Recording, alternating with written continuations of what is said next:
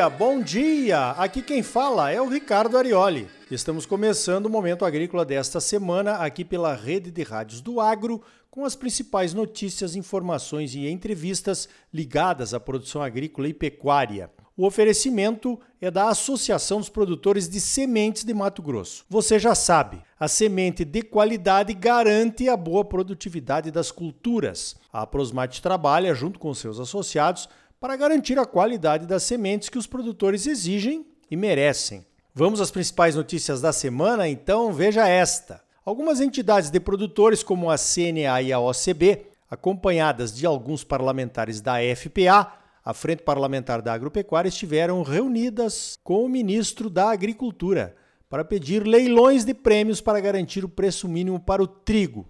O preço do trigo subiu para até 130 reais a saca depois da invasão da Ucrânia pela Rússia. Tivemos boas safras aqui no Brasil e os preços agora caíram para 54 reais por saca nos estados do Sul. O preço mínimo do trigo classe pão tipo 1 com pH 78 é de R$ 87,77. O preço de mercado, portanto, está bem abaixo do preço mínimo. O trigo é a única commodity de grande produção mundial em que o Brasil não é autossuficiente.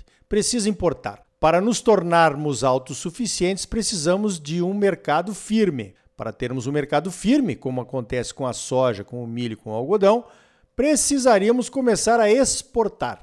O desestímulo da queda nos preços ano após ano, por conta das importações e de boas safras de trigo, provoca uma gangorra na produção.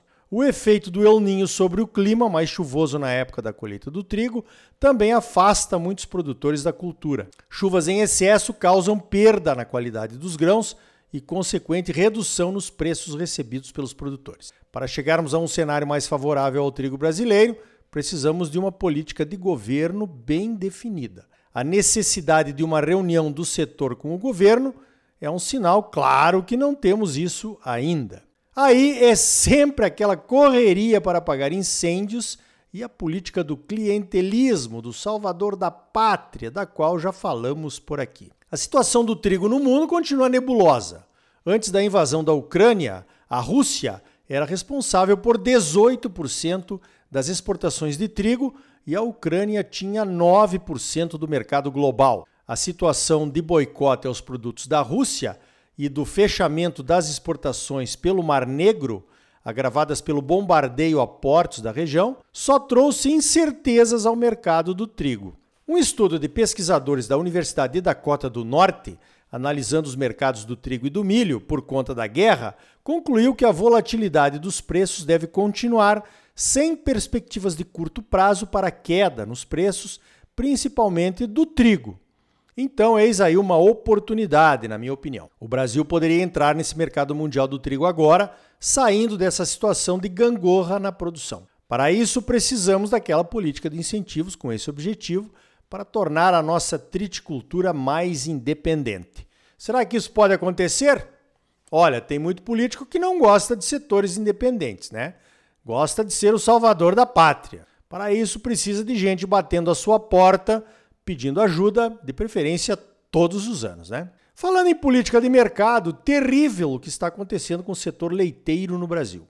Os produtores estão trabalhando no prejuízo, com preços abaixo dos custos de produção, principalmente por conta das importações de leite em pó da Argentina e do Uruguai, países da zona de livre comércio do Mercosul. As importações aumentaram em 300% no primeiro semestre deste ano em comparação com 2022. Foram importados 1 bilhão de litros de leite. É claro que é difícil controlar esse mercado, pois o Mercosul é uma zona de livre comércio. Mas as consequências de uma quebradeira de pequenos e médios produtores não ajudariam o Brasil em nada, né? Há algumas semanas, depois de algumas reuniões com o governo, olha elas aí de novo, decidiu-se que a Conab vai comprar leite em pó para fazer estoques. A chamada pública de compra já está no ar. A Conab vai comprar 2.100 toneladas de leite em pó nos estados do Rio Grande do Sul, Santa Catarina e Paraná. Ajuda, mas não resolve, me parece. Os argentinos e uruguaios são muito mais eficientes do que os produtores brasileiros na produção de leite. A Argentina tem 10 mil fazendas de leite que produzem um pouco mais de 11 bilhões de litros de leite por ano. A concentração da atividade leiteira em menos propriedades mais tecnificadas e mais produtivas é uma tendência mundial e na Argentina não foi diferente.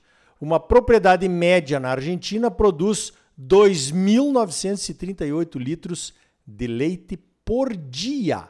Aqui no Brasil temos 1 milhão e 100 mil propriedades produtoras de leite, presentes em 98% dos municípios brasileiros. Nós somos o terceiro maior produtor mundial de leite, com 34 bilhões de litros por ano.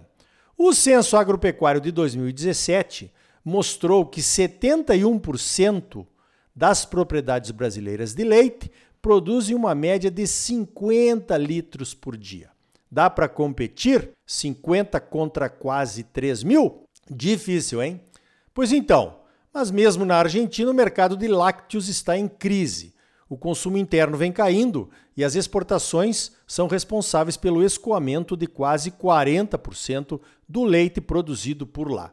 E o maior cliente quem é? Adivinha, né? Somos nós, é claro. Para ajudar os tambeiros argentinos, o governo lançou um programa de ajuda de quase 10 milhões de dólares por 90 dias para pequenos e médios produtores, garantindo uma espécie de preço mínimo.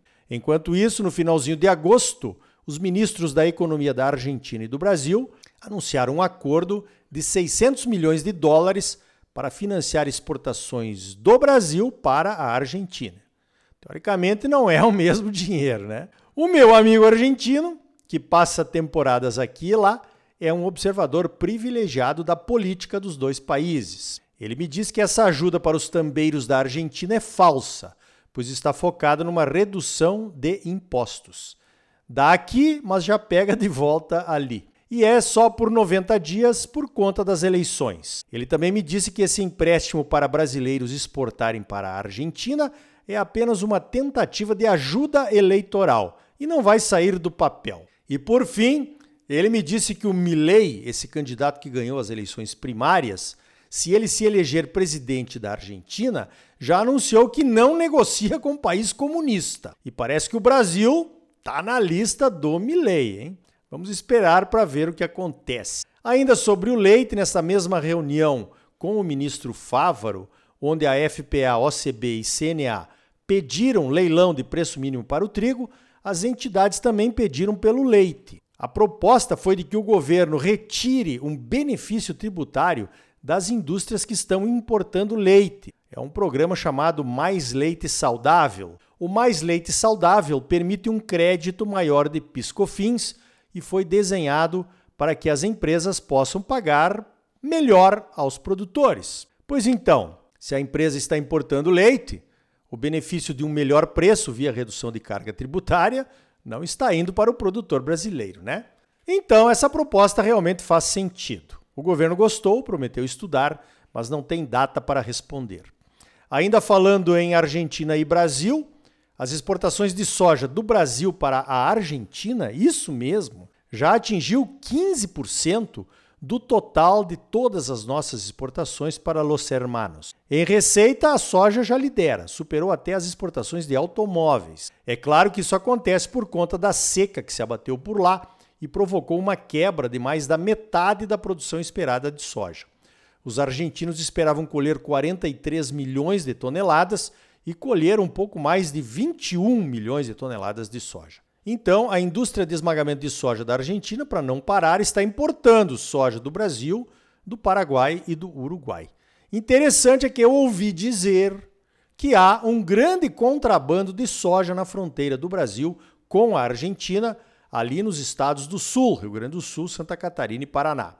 Isso acontece por conta das retenções, aquele confisco de mais de 30% da soja pelo governo. Aí a soja passa de barquinho, bag a bag, da Argentina para o Brasil para não pagar as retenções e depois volta para lá, exportada oficialmente como soja brasileira, para virar óleo e farelo. Que coisa, hein? Essa troca comercial sem registro, digamos assim, já acontecia no tempo do meu avô, com farinha de trigo, charque e outras mercadorias de interesse naquele tempo. Ainda falando em Brasil, Argentina, Paraguai e soja, a CNA, nossa Confederação de Agricultura e Pecuária do Brasil, vai receber associações de produtores de soja e de milho desses países na semana que vem em Brasília. A reunião dos produtores de soja e de milho do Mercosul vai discutir os impactos da Lei de Desmatamento Zero da Europa sobre a nossa produção. As entidades representativas das indústrias também vão participar como convidadas. Ao final da reunião, deveremos assinar um documento em conjunto com uma posição única e firme dos produtores de soja e de milho do Mercosul a respeito da nova lei europeia que nos traz somente custos. Essa lei traz ingerência sobre a soberania de cada país quando quer incluir o desmatamento legal nas restrições. Ter que obedecer à legislação ou os desejos de outros países, apesar de termos as nossas próprias leis, chama-se colonialismo. Se é para obedecermos às leis europeias, vamos rediscutir as reservas legais e as áreas de preservação permanente, então. Eles não têm nada disso por lá e não querem valorizar os esforços de preservação ambiental que fazemos por aqui.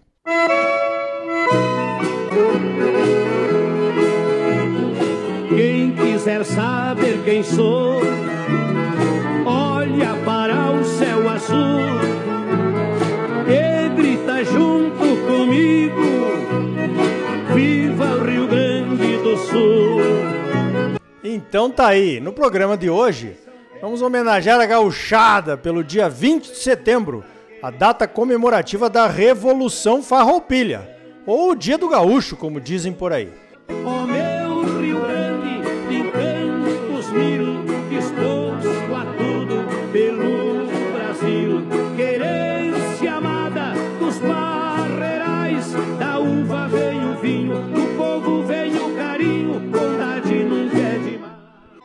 Próximo bloco, as oportunidades para a produção de feijões e de pulses no mercado interno e na exportação. E ainda hoje, o desenvolvimento acelerado de Mato Grosso do Sul. E também a queda do marco temporal no julgamento do STF para demarcações de reservas indígenas. Sabe aquele papel que o pessoal chama de escritura? Pois então, não garante que você é o dono do imóvel de forma mansa e pacífica como deveria ser. Aonde vamos chegar com isso, hein? Querência amada, planície, serra, os braços. E aí? Tá bom ou não tá? É claro que tá bom, você só merece o melhor.